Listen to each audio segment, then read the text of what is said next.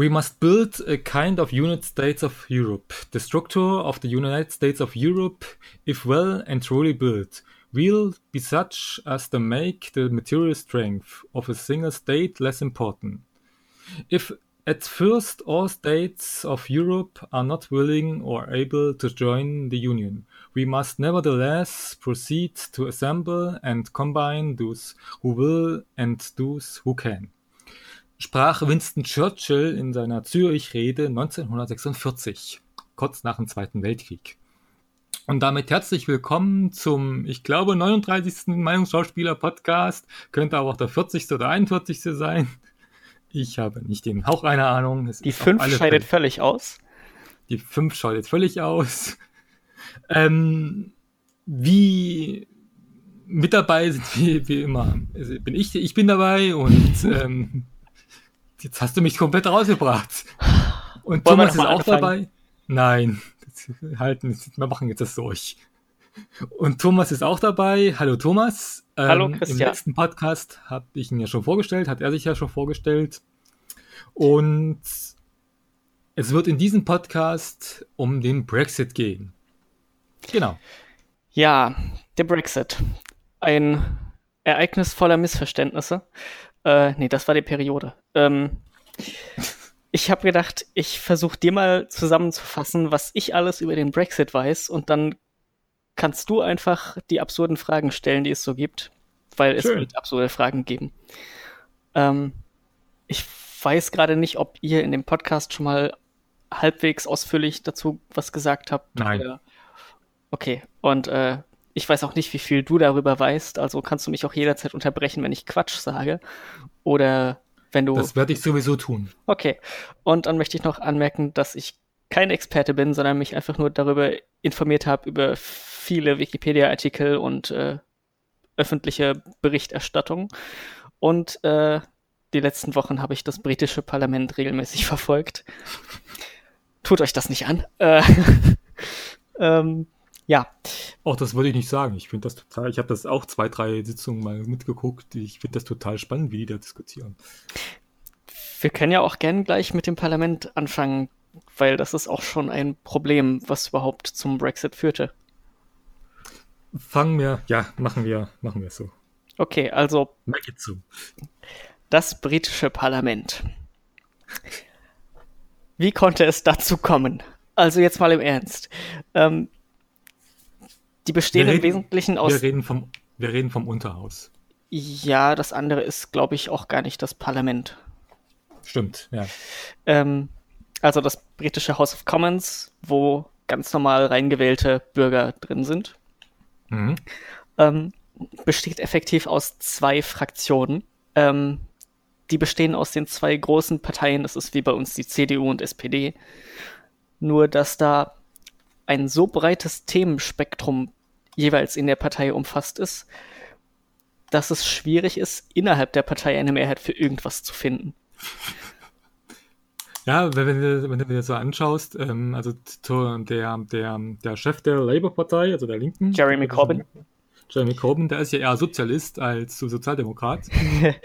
ja, könnte man sagen, dass er Sozialist ist. Er ist aber auch gleichzeitig ein bisschen rassistisch und europafeindlich. Aber Gegner vom Brexit.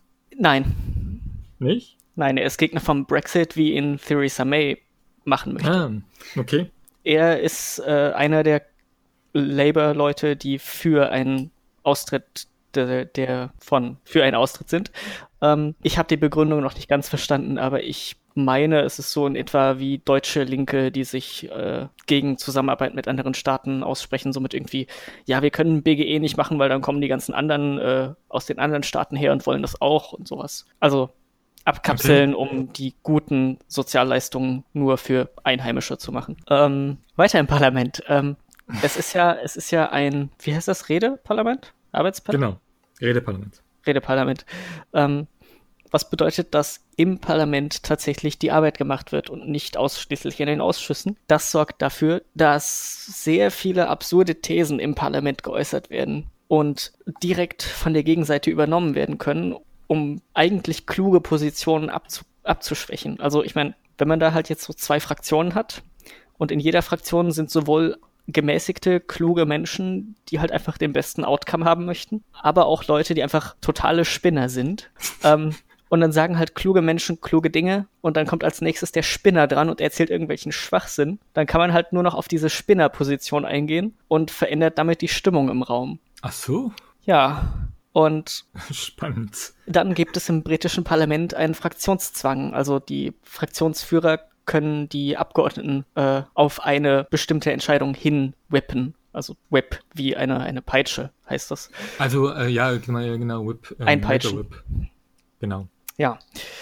Ähm, War ja, ähm, kurzer Fun Fact am Rande, ähm, ähm, die, das, das amerikanische Parlament funktioniert ja eh nicht. Mhm. Ähm, war ja tatsächlich in House of Cards ähm, Kevin Spacey, der ähm, Underwoods, der war ja tatsächlich am Anfang die Major Whip gewesen, quasi. Ah, okay.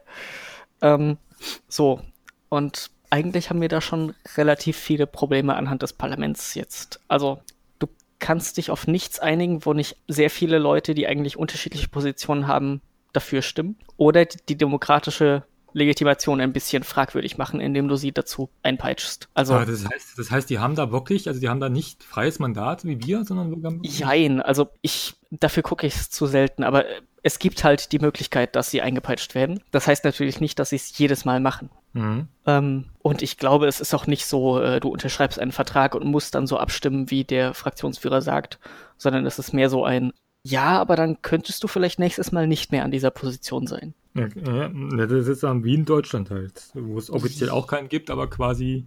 Ja, genau. Ja. Nur, dass es da halt offen drüber gesprochen wird, dass es einen Fraktionszwang gibt. Naja, kommt drauf an, mit welcher Partei du sprichst.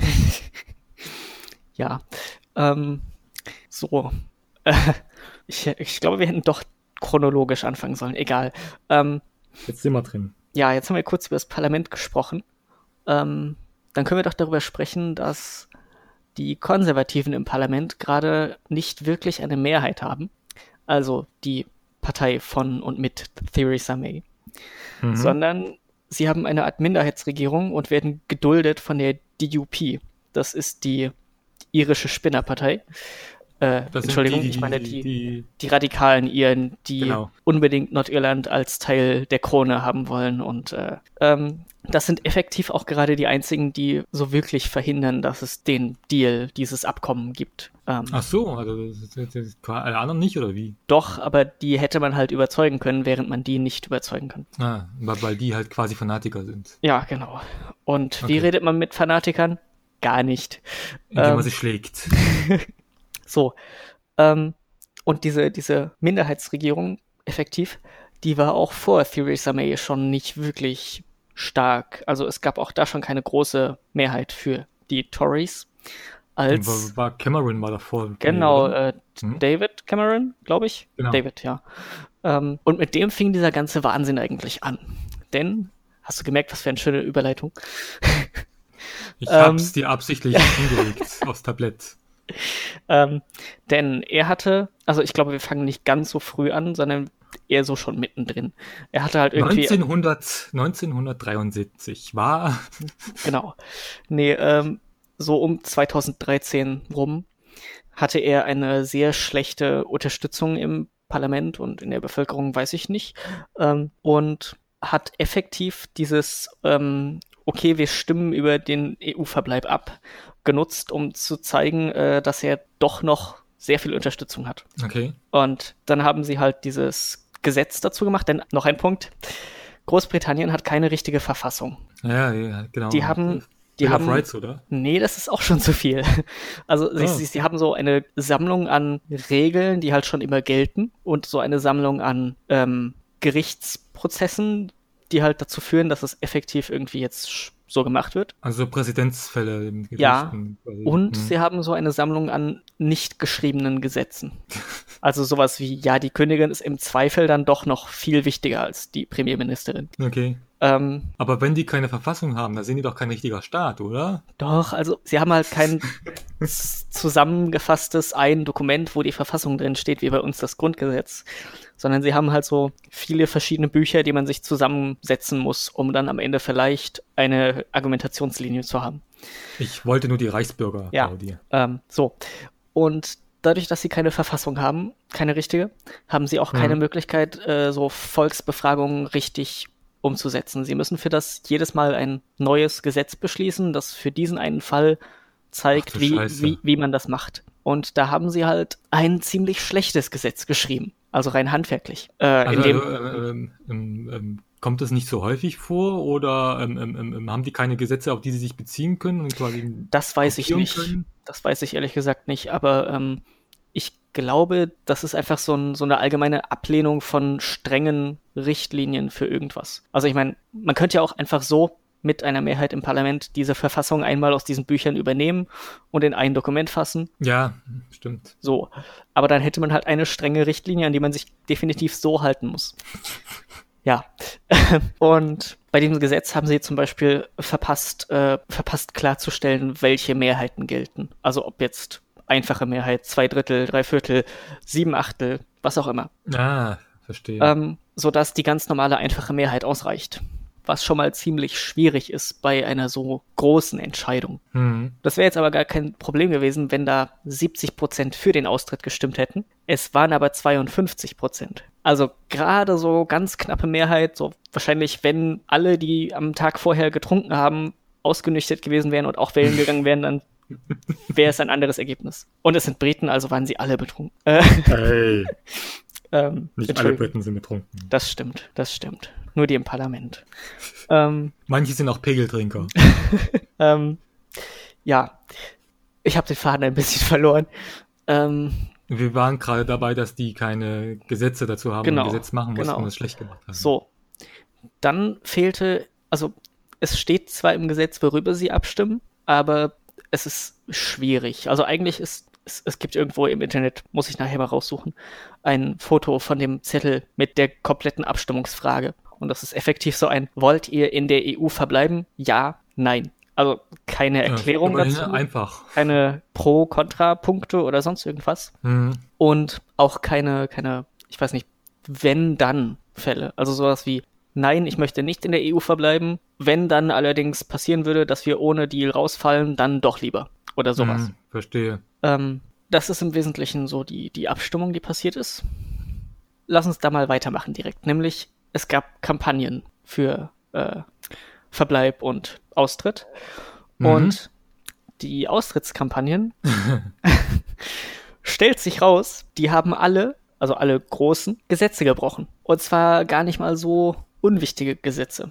Also es gibt scheinbar in UK Gesetze, die sagen, wie viel du ausgeben darfst für so politische Kampagnen. Ach so? Ah. Ähm, da habe ich mich nicht genau eingelesen, also falls da jemand mehr weiß, dann soll der sich melden und das erzählen. Und die große Leave-Kampagne Leave.eu Hm. äh, nee, das war falsch rum. Entschuldige. Die Vote Leave-Kampagne, die haben auch großartige Namen. Äh, die Vote Leave-Kampagne hat wohl deutlich mehr ausgegeben, als sie durften. Das hat sich allerdings erst 2017 endgültig rausgestellt. Geil. ähm, das Votum war 2016.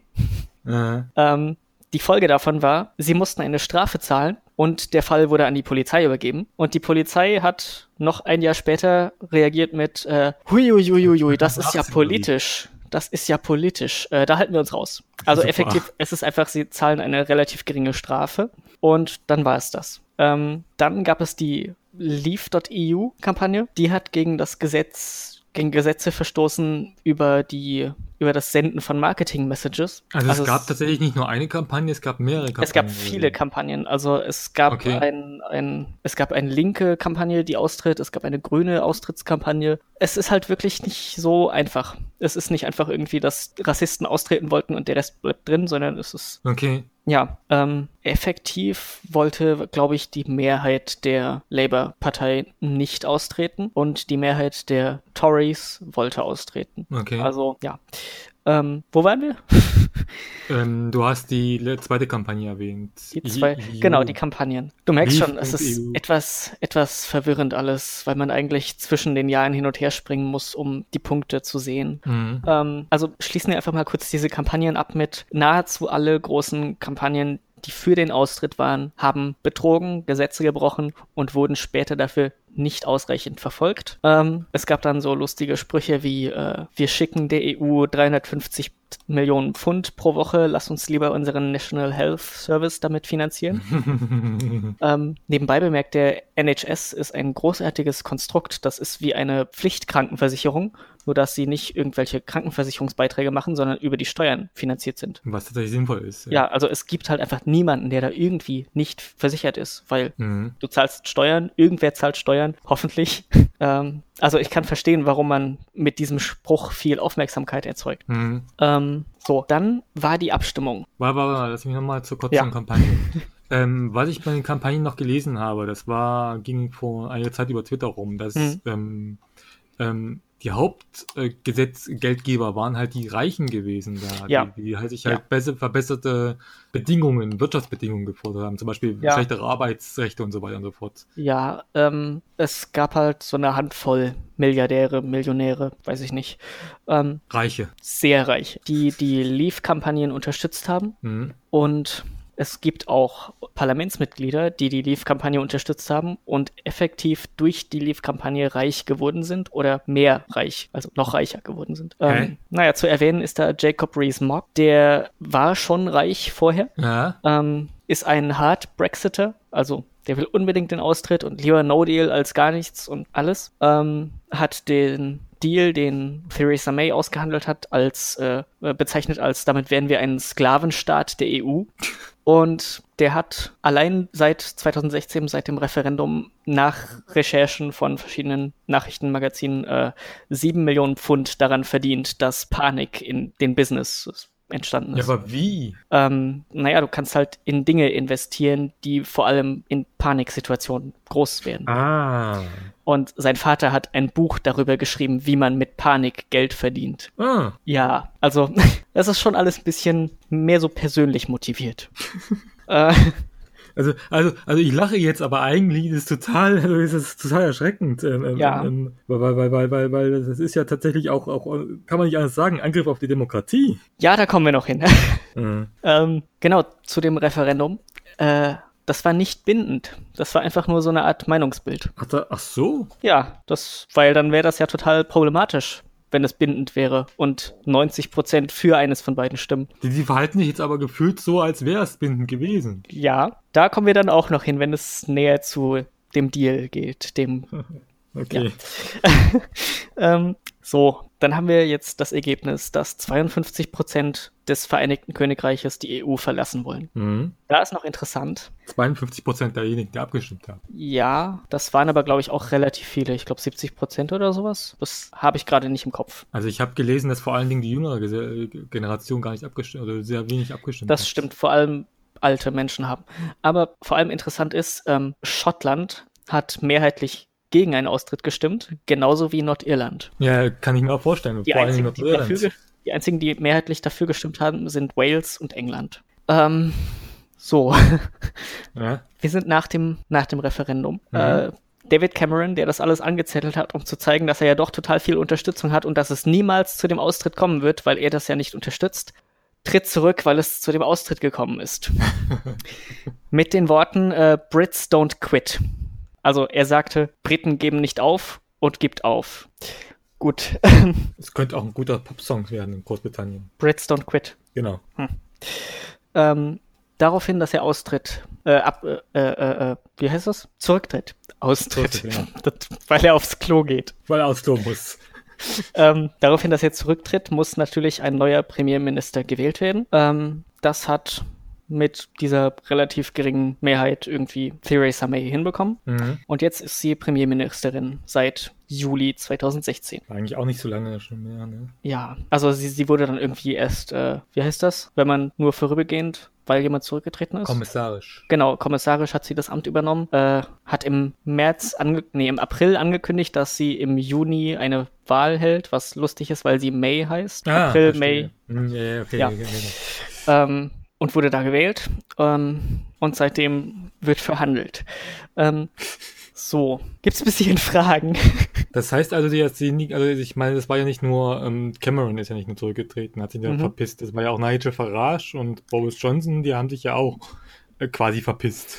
Ja, aber die hatten auch keine, keine effektiven Ämter. Naja, aber trotzdem waren die ja quasi im Ja, die also Gesichter gewesen des Brexits. ja, ähm, Boris Johnson weiß ich gerade gar nicht, was er dann gemacht hat, aber Nigel Farage ist äh, Ich glaube, der sitzt im EU, nee, Nigel Farage ist im EU-Parlament. Ja. Boris Johnson war Außenminister unter May gewesen, glaube ich dann. Boris Johnson war nach Mays Wahl Brexit-Minister, glaube ich. Oder Außen. Außen? Außen, glaube ich. Ein Minister.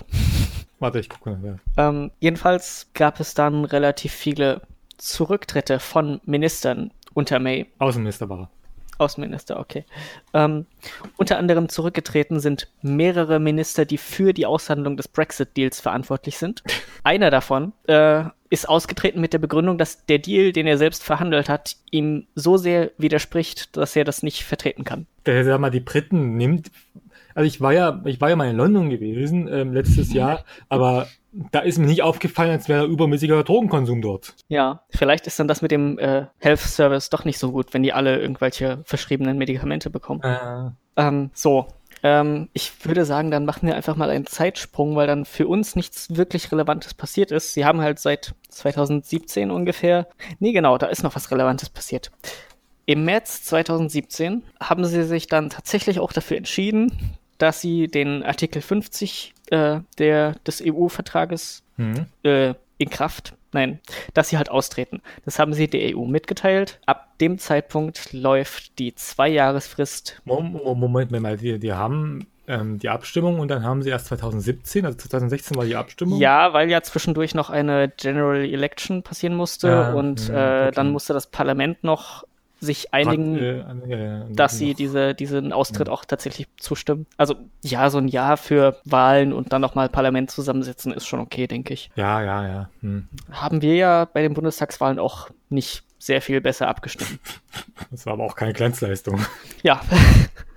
ähm, so, also März 2017. Austritt äh, wird angefragt. Zwei Jahresfrist läuft. 29. März 2017.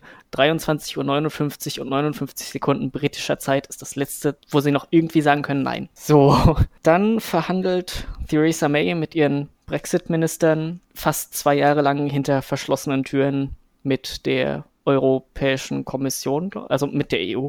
Ich weiß nicht mit welchen Vertretern genau. Ähm, Ich glaube hauptsächlich mit der Europäischen Kommission. ja, und mit den Unterhändlern. Äh, Mhm. Ja, dann sind wir jetzt quasi angekommen in November 2018. Mhm. Das ist der Zeitpunkt, zu dem Theresa May ihren ausgehandelten Vertrag, das Withdrawal Agreement, also Mhm. das, äh, die Übereinkunft, wie man die EU verlässt, erstmals dem Parlament vorlegt. Zu diesem Zeitpunkt fehlten noch Auszüge aus diesem Text, also Details. Äh, nee, warte, äh, das war der vo vollständige Text.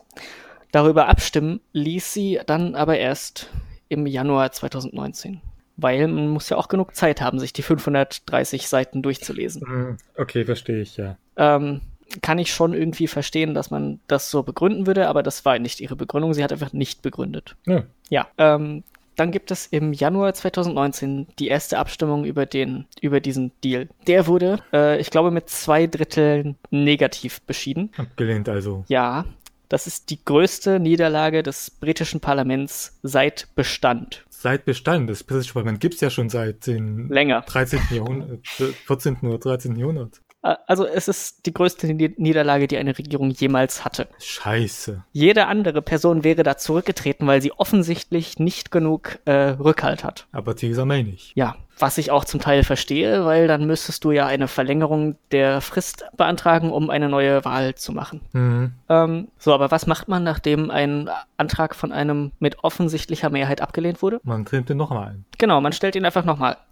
Mhm. Ähm, da wurde er wieder abgelehnt. Diesmal Wer mit dem gedacht? viertschlechtesten Ergebnis seit Bestehen des Parlaments. Ja, hat sich verbessert. Ja, zwischendurch sind halt noch ein paar Dinge passiert. Äh, Abgeordnete wurden überzeugt. Ähm, Erstochen, erschossen, erpresst. mhm. ähm, Theresa Mays Plan ist, einfach noch eine dritte Abstimmung zu machen. Es gibt Stimmen, die das nicht gut finden. Mit zum Teil auch den Begründungen, äh, wenn man das Volk einmal fragt mit einer nicht bindenden Entscheidung und sie sagen ganz knapp, dass sie austreten wollen, dann ist das demokratisch und sie dürfen nicht nochmal dagegen stimmen. Also sie Mhm. dürfen nicht nochmal Mal befragt werden, weil dann würden die, wir die Demokratie untergraben. Aber wenn Ja, wir die Abgeordneten mehrfach fragen, dann ist das okay. Ja. Ähm, ich habe ja gelesen, also ich habe ja einen Text gelesen, das war eine Taz, da ging es um einen Speaker, also Mhm. momentanen Speaker.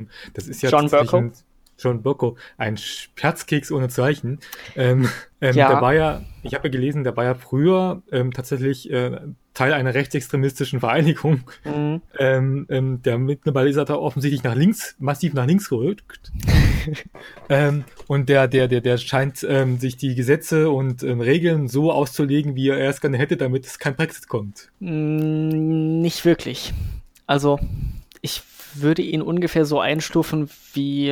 Äh, bei den Piraten gab es so Leute, die GO-Anträge gestellt haben, einfach nur, weil das halt jetzt so richtig ist, wenn man die GO genau auslegt. Also GO-Geschäftsordnung für die Geschäftsordnung, genau. Äh, Also einfach, die die Regeln sehr genau genommen haben. Auch wenn das bedeutet, dass es eigentlich ein schlechterer Aus äh, schlechteres Ergebnis ist oder irgendwie alle jetzt doof finden, außer die Leute, die die Regeln sehr genau nehmen. Mhm. Und ich glaube, so in etwa ist er jetzt auch. Okay. Und Aber ich habe gelesen, also der, der, der, der, der, der, der sucht sich teilweise Gesetze raus, die aus dem 16. Jahrhundert oder 17. Jahrhundert bestammen, ähm, legt die so aus, dass es nicht geht und dann macht er wieder, wenn es für ihn nicht passt, dann legt er sie nicht aus. Und man, das müsste man nicht so genau nehmen. also ich, ich, ich glaube, du spielst jetzt auf die, das eine, äh, das eine, die eine Regel an, die in den Regeln des britischen Parlaments stehen, dass man Dinge in einer Sitzungsepisode nur einmal abstimmen darf. mhm. Und das ist halt eigentlich eine Regel. Also das ist Teil der Geschäftsordnung des Parlaments quasi. Mhm. Und ich glaube, dass er selbst davon auch gar nichts wusste,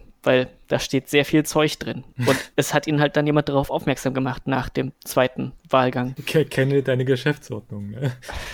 Ja. Dafür brauchst, du, da, dafür brauchst du halt ein zusammenfassendes Dokument, in dem die gesamte Geschäftsordnung steht Mhm. und vielleicht auch noch Dinge, auf die sie sich bezieht, sowas wie eine Verfassung.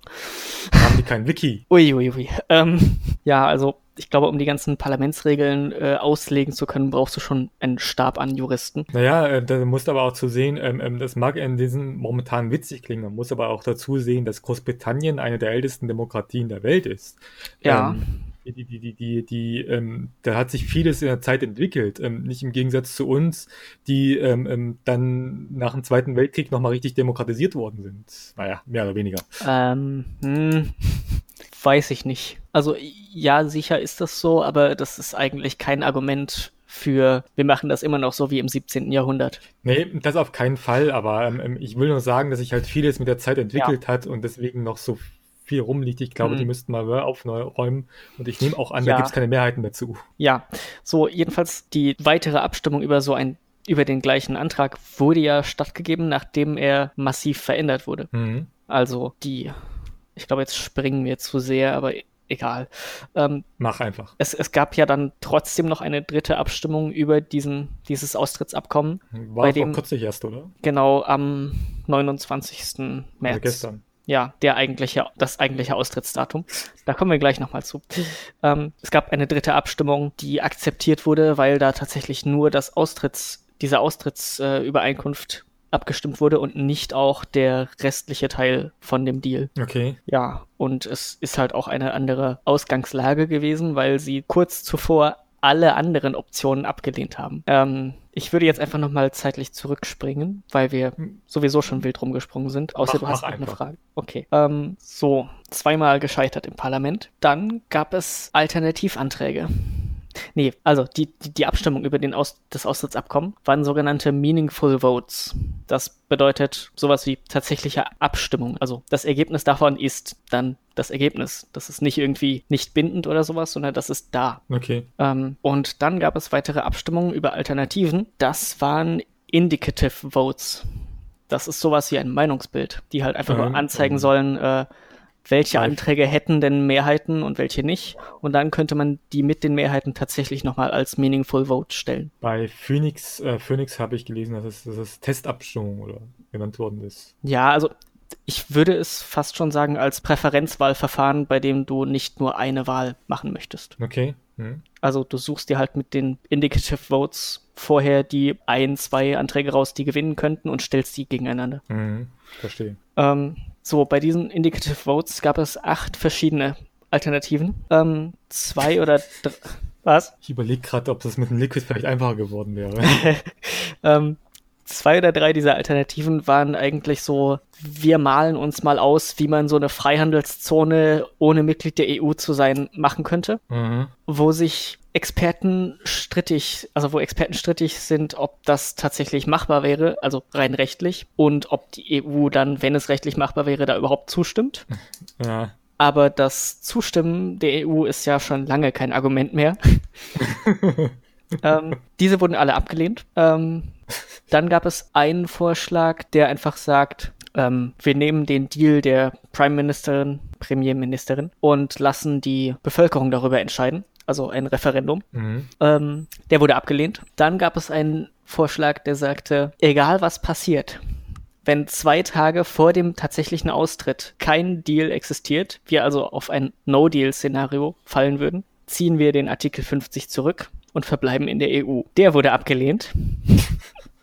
Das war im Übrigen der sinnvollste Antrag, der seit Tatsächlich, diesem ja. Beginn da gestellt wurde. Also auch, da haben alle Parteien, in denen es irgendwelche Remainer gibt, zusammen dran gearbeitet, haben alle ihre Juristenstäbe zusammengesteckt. Und also das war ein juristisch gut formulierter Antrag. Ähm, und der wurde halt abgelehnt, weil dann müssten wir in der EU verbleiben. Ähm, warte, wie viele hatten wir jetzt? Wir hatten drei. Den, den. Ich habe nicht mitgezählt. Ich glaube, so viele sinnvolle gab es dann auch nicht mehr.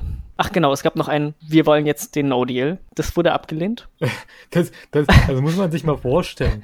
Wir wollen nicht so, wie es die EU will. Wir wollen nicht das so wollen. Wir wollen aber auch kein No-Deal haben. Wir wollen einfach Mhm. gar nichts. Genau, und also es gab halt einfach acht Anträge, die wurden alle abgelehnt. So, jetzt sind wir quasi am, ich glaube, 27. März 2019 angekommen. Und weil es jetzt gerade passt, erkläre ich jetzt einfach mal die Unterschiede zwischen den verschiedenen Brexit-Arten. Ich glaube, der, die einfachste Erklärung ist der No-Deal-Brexit. Mhm. Viele bezeichnen den fälschlicherweise als Hard Brexit. Der No-Deal-Brexit zeichnet sich dadurch aus, dass einfach alles mit dem Datum des Austritts sofort eingestellt wird. Es gibt dann keine EU-Mitgliedschaft mehr. Es gibt keine Abkommen zwischen den beiden, außer, ich glaube, zwei inzwischen ausgehandelte Dinge, nämlich dem äh, europäischen Luftfahrt-Dings, dass sie trotzdem noch fliegen dürfen. Also weil- überfliegen, ja. Nein, nein, grundsätzlich fliegen, weil die Briten haben halt als Luftfahrtbehörde, also die, die, die, wie heißt denn das? Luftaufsichtsbehörde? ja Die, die aufpassen, dass nicht Flugzeuge zusammenstürzen. Mhm. Da benutzen sie halt die europäische, so wie alle europäischen Mitgliedsländer. Ach so. Ja, und dafür müsste man halt eigentlich ein einzig eigenes Abkommen aushandeln, bei dem auch eine Summe am Ende steht, wie viel sie dafür zahlen. Ähm, ja, das haben sie dann erstmal irgendwie ausgehandelt bekommen, dass sie das weiter benutzen dürfen. Was Ähm. heißt? Ich, ich nehme an, das ist auch ein Zugeständnis der EU, weil, weil du kannst ja nicht einfach so ohne eine Aufsicht ähm, Flugzeuge fliegen lassen. Das ist ein bisschen. Naja. Wenn es das nicht gibt, dann können sie halt keine Flugzeuge fliegen lassen. Okay, das Also- also, auch, auch scheiße für einen Inselstaat. Ja, ähm, und ich glaube, das zweite Abkommen ist mit dem Euratom, also dass sie weiterhin Atomstrom beziehen können und generieren bla. Und du Mhm, brauchst halt okay. irgendwie eine Lizenz, um mit atomarem Material Dinge zu tun. Ähm, so, also der No-Deal-Brexit wäre halt, alles ist vorbei, außer diese zwei, drei Dinge. Und es gäbe keinen Waren- und Personenfluss mehr zwischen der Insel und dem Rest von Europa, was dazu führen würde, dass auf der, äh, auf der, auf der französischen Seite von der Fähre irgendwie sieben Kilometer lang LKW-Stau steht und Du das meinst Calais? äh, ja, und dass Waren, die normalerweise irgendwie just in time da sind und äh, weiß nicht, so du bestellst Ja. sie jetzt und dann sind sie morgen La- da. Lager ist ja quasi auf der Straße mittlerweile bei den meisten Firmen. Genau, es gibt halt in Britannien auch kaum Firmen, die irgendwas produzieren, ohne es, ohne die Rohstoffe zu importieren. Außer Ähm, Schafe. ich glaube, die produzieren auch keine Schafe. Die Nicht? Schafe sind halt einfach da. Die muss man nicht Also herstellen. ja, ich meine Wolle. Ja, ähm, nee, aber Waren, die normalerweise halt irgendwie am nächsten oder übernächsten Tag da wären, hätten halt irgendwie eine Verzögerung von fast zwei Wochen, weil halt alles Scheiße. durch Zollkontrolle und so muss. Ne? Ähm, das kann man schon machen für Waschmaschinen oder sowas, aber die importieren halt auch verderbliche Medikamente, Lebensmittel und so, also überlebensnotwendige Dinge. Klopapier, ähm, Oh, wenn's Klopapier aus ist. ja, Okay. Ähm, ja, das wäre effektiv der No-Deal-Brexit, dass halt einfach nichts mehr funktioniert. Ähm, Leute, die für den Brexit sind, beschreiben Menschen, die den No-Deal-Brexit faktisch richtig erklären, als äh, Menschen, die das Project Fear unterstützen, also die Angst machen Hm. und meinen, dass das halt irgendwie politisch motiviert ist und gar nicht stimmt. Aber haben die irgendwelche Argumente, wie es dann besser, also was, wie es dann laufen soll? Oder sagen die einfach nur, Ja, es gibt da ein Argument und zwar, wir haben ja immer noch in der Hand, dass die EU mit uns handelt und dann könnte die das ja auch nicht mehr. Ja, warum sollten die es tun? Es sind halt schon 5% des, des, der gesamten Handels von der EU mit Großbritannien. Ach so, okay. Aber Großbritannien hat 50% des gesamten Handels mit der EU. Es, Mhm. gibt, äh, es gibt da einen, einen Mensch, der schon seit längerem über den Brexit redet und der sagt dann immer, solange 50 eine größere Zahl ist als 5, haben wir ein Problem. Nächster Antrag im Parlament, wir, wir stellen jetzt Mathematik um. Ja. Ähm, ja, dann gibt es den Soft Brexit. Ich glaube, das ist der nächst einfachere. Das ist einfach, wir treten aus der EU aus, haben aber noch eine Zollunion und Menschen können immer noch relativ frei reisen. Also, Also Schengen quasi. ich glaube ohne Schengen, also eher so Schweiz. Okay. Aber Ähm, gehört Schweiz nicht auch? Schweiz gehört doch zu den Schweiz erweiterten, also nicht direkt zu Schengen, Also- aber die gehört zu den assoziierten Mitgliedern von Schengen. Okay. Ja, also frag mich keine Details, aber es ist effektiv, wir bleiben, alles bleibt gleich, wir können nur nicht mehr mitbestimmen. Verstehe ich, warum man das nicht haben will, wenn man austritt. Ja, wenn der austritt, dann richtig. Ne? Ja, und dann gibt es den Hard Brexit, bei dem man auch aus so ein paar Subverträgen austritt. Ähm, Ähm, kurzen Moment. Hm? Ähm, Schweiz ist seit 26. Oktober 2004 Mitglied im Schengen-Raum. Ah, okay, gut. Ähm, so, der Hard Brexit. Das ist ein bisschen kompliziert. Ähm, das bedeutet, wir treten aus und es gibt Grenzkontrollen, aber Mhm. Waren dürfen noch verkehren, Warum ist das dann jetzt der Hard Brexit? weil man sich stärker von der EU abkoppelt. Okay. weil man nicht mehr den Gesetzen der EU unterworfen ist, behauptet man. Man muss natürlich sich trotzdem an europäische Gesetze und Richtlinien halten, wenn man ihnen Waren verkaufen möchte. Ja, eben, ne?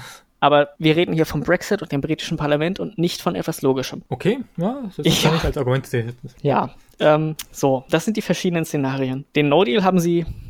Der, No-Deal ist das, was auf jeden Fall passiert, wenn man sich nicht für irgendwas anderes entscheidet. Nee, das haben sie abgelehnt, also passiert das nicht. Ja, aber das ist, was auf jeden Fall passiert. Die haben es abgelehnt, also passiert das nicht. Sie haben es sogar zweimal abgelehnt. Äh, ist, Einmal, das ist, einmal haben sie es abgelehnt, nur ganz knapp. Also es gibt immer noch sehr viele Leute im britischen Parlament, die so dumm sind oder so böse, dass sie No-Deal Brexit für eine Verbesserung halten würden. ja, bestimmt ist das eine Verbesserung, wenn zwei, wenn, wenn, wenn das, das britische, wenn das britische Insel ähm, ähm, ähm, dann keine Ressourcen mehr kriegt. Hm, ist Also, total super. Ich, ich habe abgelesen, dass sich viele tatsächlich schon eindecken mit, mit, mit Medikamenten und, und Nahrungsmitteln Ja. und so. Und, Und es ja. gibt Medikamente, die man nicht auf Lager haben kann. So Ja. Insulin zum Beispiel, das hält sich nicht stimmt. ewig. Ähm, Theresa May ist äh, Diabetikerin und braucht Insulin. Oh. Hm. Aber Theresa May ist Politikerin, also sie kriegt im Zweifel ist Das es sehr wahrscheinlich, dass sie. Das stimmt. Ähm, so, womit machen wir denn jetzt weiter?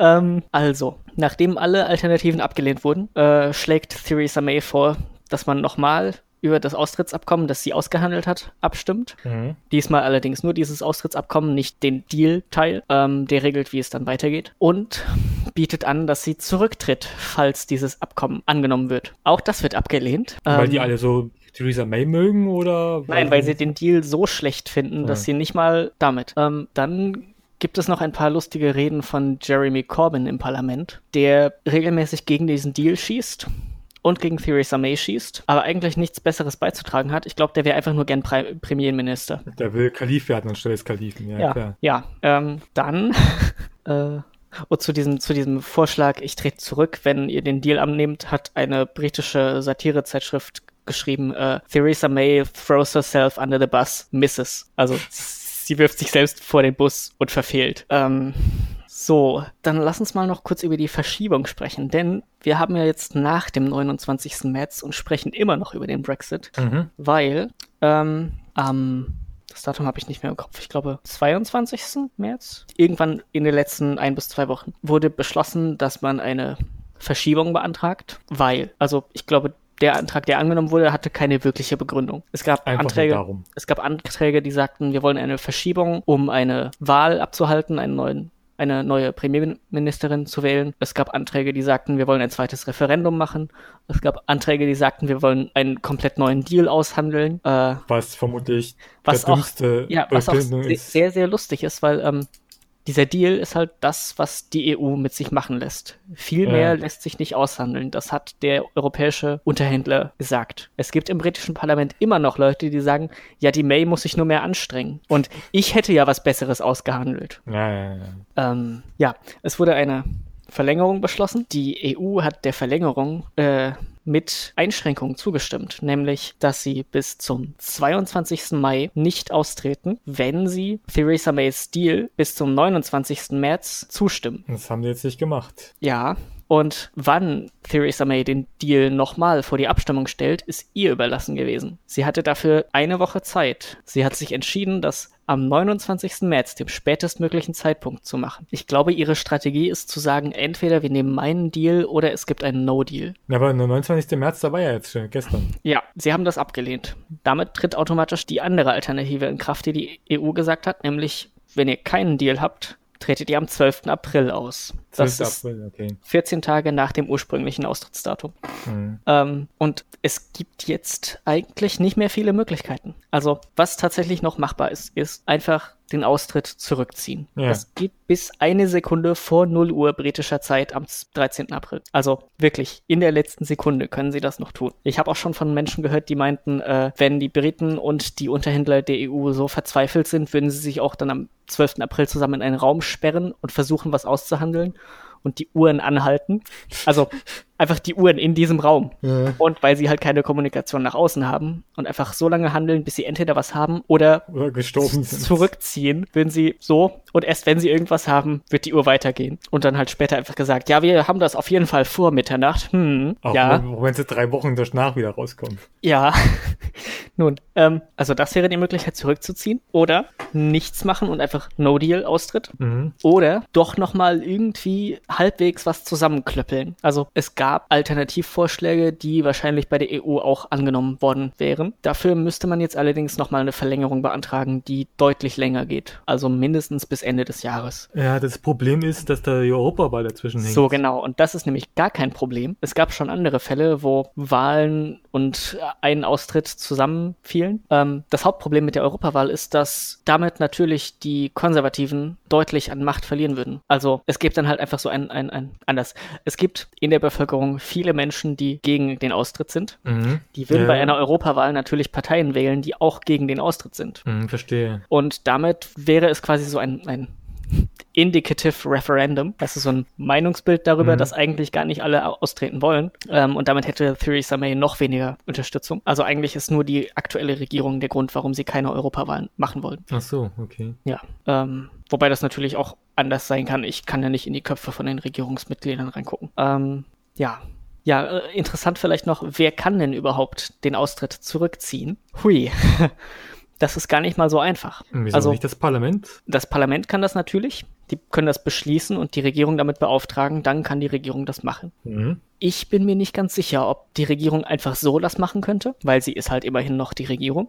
Regierungsvertreter können in Krisenzeiten unabhängig von Parlamenten und so Dinge entscheiden. Da müsste man, da müsste man ja wissen, wie es in Großbritannien aussieht. Ja, ich weiß aber jetzt auch gar nicht, ob das so relevant wäre. Aber es würde auf jeden Fall nicht die Regierung machen, weil damit zerstört man sich halt die gesamte Restkarriere und Theresa ja. May hat schon keine Karriere mehr, die würde sich sehr tief damit vergraben. Wobei Theresa May ist tatsächlich jemanden, also wenn die ein Buch rausbringen würde, ich würde es lesen wollen. Ja. hm.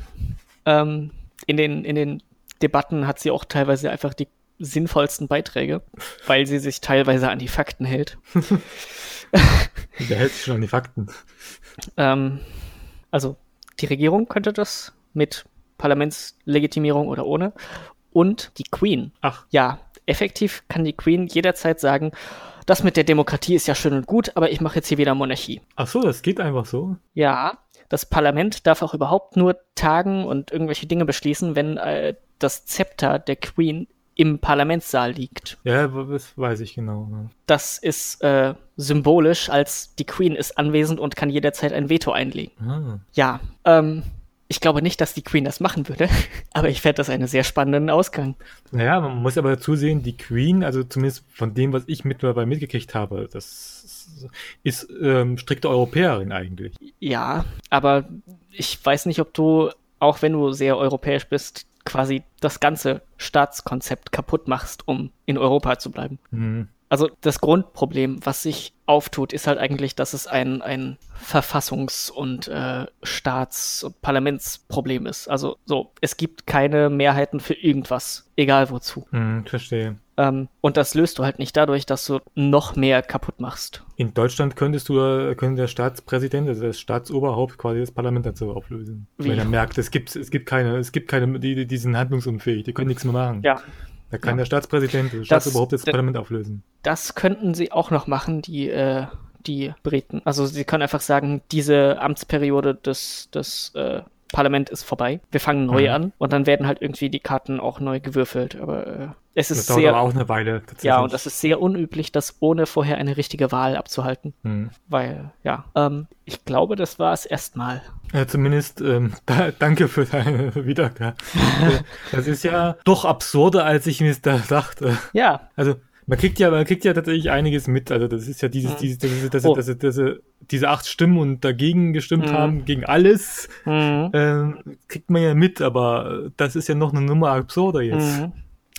Ähm, ein Ding vielleicht noch. Ähm, es gab mehrere Parlamentssitzungen, in denen die Brexit-Minister und äh, Sicherheitsminister und alles befragt wurden, wie sie sich auf den Fall von No Deal vorbereitet haben. Mhm. Als das noch nicht so drängend war, ließ sich das zusammenfassen mit gar nicht. ähm, und jetzt, wo es ein bisschen drängender ist, können die da schon was für sagen. Aber es ist alles. Also irgendwie, es gibt die geleakten Dokumente, dass im Fall eines No-Deals dann plötzlich, ähm, äh, wie heißt das?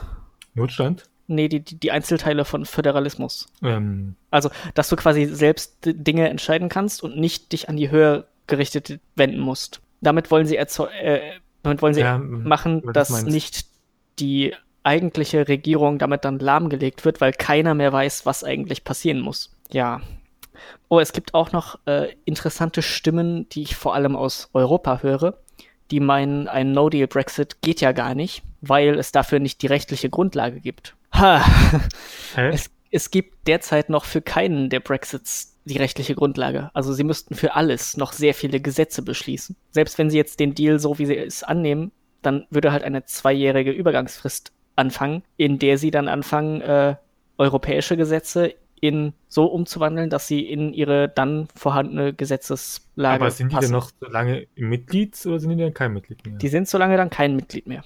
Die, okay. also es gelten dann noch zwei Jahre bestimmte Gesetze für sie und sie können noch weiter Dinge beanspruchen. Sie müssen weiterhin noch Geld bezahlen, was auch ein Problem von den Konservativen ist, dass sie ja, das geht ja nicht, dass wir 2005 gesagt haben, wir zahlen was und jetzt wollen wir das nicht mehr zahlen. Ähm, ja, aber dass es keine Rechtsgrundlage für ein No-Brexit gibt, ist halt egal, weil das passiert. Wenn es dann Gesetze gibt, die fehlen, dann fehlen die halt einfach Ja, ja. ähm, zu den möglichen Ergebnissen, die jetzt noch passieren, gibt es schöne Flussdiagramme von äh, Mhm. John Worth. Das ist ein in Deutschland lebender Brite. Ist der noch Brite? Äh, ich glaube, er hat beide Staatsbürgerschaften. Okay. Äh, soweit ich weiß, muss er aber mit dem Austritt dann eine von beiden abgeben, weil er, weil ja dann nur eine davon europäisch ist. Also ich kriege ja mit, dass viele Briten sich jetzt mittlerweile nach Deutschland und anderen Ja. EU-Ländern, also ich würde, wenn ich mal raten sollte, welche Staatsbürgerschaft er annehmen würde. Ähm, die kamerunische vielleicht? Ja, würde ich auch sagen. Mhm. ähm, ja. Ähm, tatsächlich ähm, ähm, ähm, gibt es ja in der, Europä äh, in der europäischen, in der britischen Bevölkerung gibt es ja tatsächlich mittlerweile haufenweise, die gegen einen Austritt sind. Also gibt es ja, Ja. war letztens gab- eine Demonstration gewesen. Genau, ähm, am, am 23. März, zeitgleich mit den, äh, haben sie doch absichtlich gemacht, um die zeitgleich mit den Artikel 13 Demonstrationen, gab es in London eine sehr große Demonstration mit über einer Million Teilnehmer, die für ein Remain sind, Hm. was schon sehr viel ist, eine Million. Eine Million ist eine ganze. Ist Ähm, ja, bei, der, bei dem Referendum haben die Austrittsstimmen insgesamt 17 Millionen gehabt. Hm. Ähm, dann gibt es äh, Petitionen. Eine Petition, die ein zweites Referendum möchte, glaube ich. Äh, die hat inzwischen fast 6 Millionen Stimmen. Bekommen. Gibt es auch eine Petition, die für äh, revoked sind? Hm, Ich glaube, das ist im Zweifel das Gleiche. Das ist die, ja. Äh, jedenfalls sie hat 6 Millionen Stimmen bekommen und es braucht irgendwie, ich glaube, 10.000, um im, im Parlament behandelt werden zu müssen. Ähm, ja. Ach ja, genau. Und äh, Schottland hat angekündigt, mehrfach bereits, dass sie, falls es einen Austritt gibt, also dass sie es tun werden, äh, dass sie dann sich vom Vereinigten Königreich loslösen wollen, so wie sie es 2012, glaube ich, schon mal versucht hatten. Mhm. Nee, später. Ja, 15? 2012. 2012 Okay. ähm, und dann den Wiedereintritt in die EU beantragen. Äh, außerdem gibt es in Irland und Nordirland Bewegungen von verschiedenen Politikern, dass sie bei einem Austritt, der dafür sorgt, dass zwischen Irland und Nordirland wieder eine harte Grenze entsteht, äh, dass sie voranbringen wollen, das Referendum zur Wiedervereinigung. Denn das ist Teil des äh, Good Friday Agreements. Ähm, Das wäre wär natürlich geil im, im Sinne von diesen, diesen Dub-Idioten, ähm, Mhm. also die, die UP, DOP. Äh, ähm, die einfach nur mal reinwirken, das finde ich geil. Ja, äh, das ist vielleicht noch ein Punkt, den wir anschneiden sollten. Also es gibt halt Irland und Nordirland Mhm. und an der Grenze gab es sehr lange, sehr kriegerische Handlungen und Terrorismus und alles. Und Die I, I, IRA, was da hat er ja auch seine I Ursprünge. IRA, ja. IRA, die, ja, äh, genau. Ja. Irish, Rep Irish Republican Army. genau. Ähm, und um diese, diese Kämpfe zu unterbinden, gab es halt, ich habe das Datum vergessen, ich glaube in den 90ern? Das war in den 90ern gewesen. Also war, das war auch zu der Zeit, an dem ich gelebt habe. ja, äh, in den 90ern ein Abkommen, das verschiedene Dinge, han äh, verschiedene Dinge regelt, unter anderem, dass jeder nordirische Bürger das Recht hat auf einen Pass von Irland. Und damit wären nordirische Bürger nach dem Brexit dann weiterhin EU-Mitgliedsbürger, wenn sie so. so einen Pass holen. Das heißt, die brauchen sich quasi nur so einen Pass zu holen und dann sind sie trotzdem EU-Mitglied. Ja, was aber dann auch schon wieder schwierig ist, weil du kannst halt nicht beide Pässe haben, wenn du nicht EU-Mitglied bist bei einem Mhm. Pass. Ähm, Und was ist, was was ist, wenn sich jetzt, also nur mal angenommen, äh, reingesponnen, wenn sich jetzt konsequent die Iren sagen, wir treten jetzt alle gemeinsam, also nicht das Land, sondern einfach nur, wir werden jetzt alle, nehmen alle den irischen Pass an. Ja, dann Dann müssen sie sich nach dem Austritt entscheiden, ob sie, ob sie den britischen Pass behalten wollen und weiter da wohnen Mhm. oder ob sie den europäischen Pass behalten wollen und halt aus Nordirland raus müssen. Ja, aber wenn sich alle dafür entscheiden, dann, Ja, dann ist Nordirland-?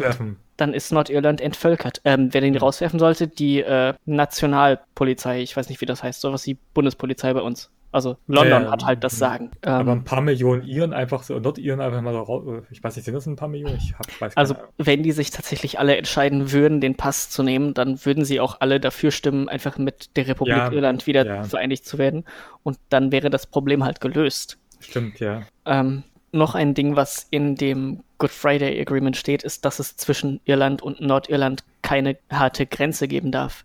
Es, also, es gibt in der Wikipedia ein schönes Bild von der Grenze zwischen den beiden Ländern. Mhm. Und das ist einfach so eine Straße, an der ist ein Schild, da steht noch so und so viel Meter bis irgendein Dorf. Und es ist deswegen ersichtlich als Grenze, weil nur eins der beiden Länder Meter benutzt. Und relativ weiter dahinter, relativ weiter dahinter steht es dann in einer anderen Einheit. Irland benutzt Meter, Großbritannien nutzt Meilen.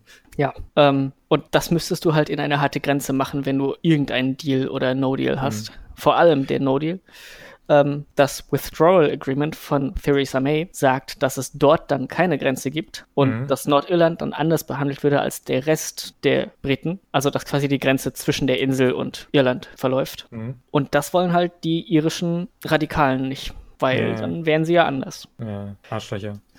Ähm, Ja. ähm, was ich mir halt gerade über, also dieses, dieses God, God Friday, Good Friday heißt das, ja? Ja, äh, wie heißt denn das Mhm, auf ver- Deutsch? Ver, ver, vermutlich wegen Karfreitag Bloody Friday. Vermutlich wegen Bloody Friday. Nee, weil es an einem Freitag unterschrieben wurde so. und äh, gut ist, glaube ich. Achso. Ja, also es gab ja, es gab ja diese, diese Ausschreitungen an, an das Bloody Friday. Ja. Ähm, das war ja das gewesen in Nordirland gewesen damals, diese Mhm. Ausschreitung. Das war ja auch Bloody Friday. Gibt sogar einen U2-Song dazu. Ja, es gibt sehr viele Lieder zu den Ausschreitungen zwischen Irland und Nordirland. Ja. Ist, ist da ist auch, glaube ich, diese, diese Probleme mit den Protestanten und Katholiken oder so. Ähm, ja, ich weiß nicht, wollen wir da jetzt noch ganz kurz anschneiden? Ja, kann man mal einschreiben. Gut. Wir haben noch Zeit. Also, ich habe mich da ein bisschen eingelesen. Äh, ich muss zugeben, diese ganzen Konflikte waren bevor ich überhaupt ansatzweise politisiert wurde. Also als ich aufgewachsen bin und irgendwas von Politik wahrgenommen habe, gab es bereits keine Konflikte mehr im europäischen Kontinent außer Kosovo. Mhm. Ähm, und die, die, wo war ich jetzt? Ähm, du wolltest erwähnen, warum. also genau, warum, warum die sich, warum die sich nicht mögen, die Iren Genau. und die Nordiren. Also, es gibt da schon sehr viele Jahrhunderte einen Konflikt zwischen Irland und England. Ähm, Irland, Teile von Irland wurden halt mal von England besetzt. So wie ganz Mhm. viele andere Teile auf der Welt. Ähm, Ja, British Empire, klar. ja, und da gab, gibt's halt immer ein bisschen Konflikte, aber es gibt verschiedene, ja, es gibt verschiedene Ereignisse in der Geschichte, die große Konflikte auslösten. Zum Beispiel gab es die große Hungersnot in Europa, Mhm. die in Irland anfing, in der Republik Irland. Ähm, da waren halt die, die, äh, es gab einen Kartoffelschädling, der hat die Kartoffeln befallen und die Kartoffeln waren das Hauptnahrungsmittel. Und dann sind halt sehr viele Iren verhungert. Ich glaube, es war irgendwie ein Drittel oder sowas. Ui. Also es war wirklich viel. Und es gibt auch sehr wenig, äh, weiß nicht, nicht Aufzeichnung, aber so, so, so Kommentar mit Meinung irgendwie, weil halt Leute so demoralisiert waren, dass sie einfach nur noch Fakten hatten. Und es gibt angeblich Diskussionen zwischen den Nachbarn, in denen sie sich unterhalten haben, ob sie jetzt noch bis zur, zum Wochenende oder vielleicht vorher sterben. Scheiße. Ja, und die Reaktion damals von der britischen Besatzung und alles war, ähm, das habt ihr euch selbst zuzuschreiben, ihr müsst einfach besser arbeiten. Ja. Und äh, viele Hausbesitzer, nicht Besetzer, Besitzer, also Vermieter, waren Mhm. damals englisch und die Mieter waren halt iren. Und die Mieter konnten sich halt durch diese Hungersnot auch keine Miete mehr leisten. Und dann hat halt England vorgegeben, ja, dann müsst ihr die jetzt rausschmeißen. Also es gibt so Ereignisse in der Geschichte, die halt die Konflikte zwischen England und Irland sehr aufgewiegelt haben. Äh, und die Republik Irland ist relativ offen halt jetzt. Also das ist der, der, der Teil, der außerhalb von England war nach dem nach der Besatzung. Mhm. Und Nordirland ist halt der Teil, der noch ziemlich freundlich gegenüber England war, was auch daran liegen kann, dass es halt englische Bürger waren damals. Okay, also das heißt, dass die englischen Bürger quasi dort äh, Ja. haben. Ja, ähm, das war jetzt natürlich nur sehr überkompli- übersimplifiziert erklärtes. Mhm. Ich kann nämlich keinen jahrhundertelangen Konflikt in Minuten zusammenfassen. Nichts Ganzte. Das stimmt. Ja, Ähm, okay. Ja, ähm, ähm, das mit diesen Kartoffeln habe ich, glaube ich, auch irgendwann gelesen. Ähm, mit den Kartoffelkäfern, dass das tatsächlich ein Mhm. massives Problem gewesen ist. Ist interessant, dass die Übrigens, Kartoffel ist ja. interessanterweise war diese, diese Hungersnot, nachdem sie in Irland fertig war, äh, wenige Jahre später auch auf dem Restkontinent, weil man halt nicht dafür gesorgt hat, dass das nicht mehr vorkommt. Weil da waren die Iren ja selbst schuld.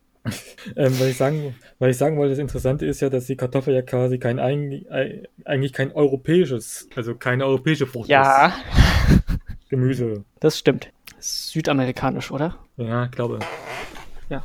Dass die quasi, quasi, quasi so als, als, als Tierfrucht nach Europa ähm, Mhm. angekommen ist, während, während der großen Kolonisierung. Mhm. Ähm, ist das interessant, dass das so schnell, dass sie sich abhängig kommen. Ich meine, Deutsche werden halt heute noch abfällig als Kartoffeln bezeichnet. Hm, naja, das wächst halt überall, ohne viel zu tun. Hm. Ich finde es halt Äh, nur interessant tatsächlich. Bevor wir uns jetzt weiter verzetteln, haben wir noch irgendwelche Ich Dinge wollte nur oder- kurz erwähnt, wegen, wegen, wegen, weil ich es auch einmal in einem Podcast erwähnt haben möchte. Ähm, Billy Piper ähm, hat übrigens auch für diesen Revoked 50 gestimmt. Ähm, Mhm. hat auf Instagram geschrieben, hat so ein Bild davon gemacht. Ähm, und dann hat tatsächlich ein Typ, keine Ahnung, was es war, auf alle Fälle hat der geschrieben, dass sie eine Faschistin ist und gegen demokratische Abstimmungen ist. Hm, Wohl, ja, ich, ich finde ich find schön, dass die Diskussionskultur auch in anderen Ländern scheiße ist. Die Diskussionskultur da ist wirklich sehr schlimm. Also gerade auch im Parlament, die, ui, ui, ui. Also es ging ja jetzt ein bisschen so als Meme rum, dass der Speaker of the House immer Order ruft. Ja. Ähm, das braucht sehr lange, bis er das tut. Also es gibt da teilweise Geschrei zwischen den Bänken und er ruft immer noch nicht Order, weil es scheinbar üblich ist, dass man sich anschreit. Redeparlament, klar. Mhm. Ähm, ja, das ist auch noch ein Problem an diesem Parlament, dass es halt keine Redezeitbegrenzung gibt per Default und dann Ach. redet halt jemand einfach lange, um eine Abstimmung zu verzögern. Es gibt Das- da ein schönes, ein schönes Mhm. 20-Minuten-Video auf YouTube, wo Jacob Rees-Mogg äh, eine Abstimmung verhindern möchte und einfach irgendwelche Dinge vorträgt und anfängt mit, ich habe mal auf einer Tasse gelesen und dann redet er 20 Minuten lang und dann sagt am Ende ein, ein sein Gegenredner, oh, das muss eine sehr große Tasse gewesen sein. Ähm, ähm, es gibt tatsächlich in, den USA gibt es tatsächlich, ist das tatsächlich eine politische Taktik. Ähm, eine ja, ja, in, in Britannien auch. Das, äh, wie spricht man das ähm, aus? Gerrymandering? Oder genau, nee, genau. Filibustern? Welches von beiden ist es? Filibustern, Filibustern ist das. Genau.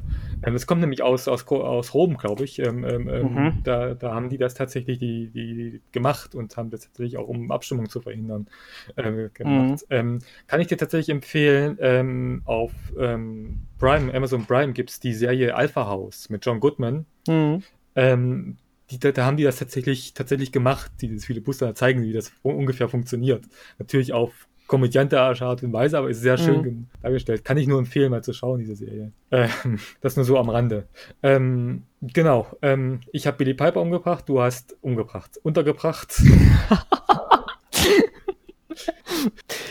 Mist, das solltest du doch nicht sagen. ich habe ich hab Billy Piper untergebracht, du hast ähm, erwähnt, wie, wie ungefähr erwähnt, was da momentan los ist. Wir haben noch kurz ja. eine Geschichte von Nordirland und Irland geschaut. Ähm, wollen wir dann jetzt darüber abstimmen, ob wir den Podcast beenden wollen?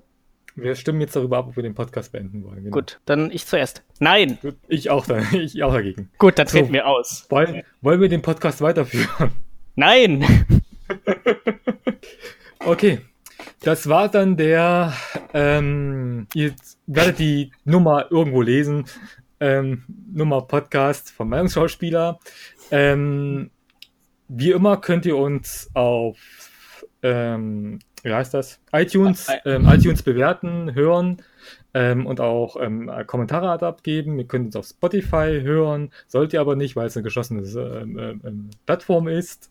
Ähm, auf TuneIn könnt ihr uns hören. Ihr könnt uns auch auf der Seite Meinungsschauspieler hören und da gerne auch einen Kommentar ablassen mit eurer Meinung, mit euren Aussagen und sagen, wie dumm wir das sind oder wie gut wir das sind und genau. Und ich würde mich über jede Verbesserung freuen äh, also schreibt mir einfach alles, was ich Schwachsinn erzählt habe. Genau, ihr könnt uns auch auf Twitter ähm, folgen. Ähm, Dann müssen wir ja die Twitter-Accounts verlinken. Die werden verlinkt im Podcast. Gut.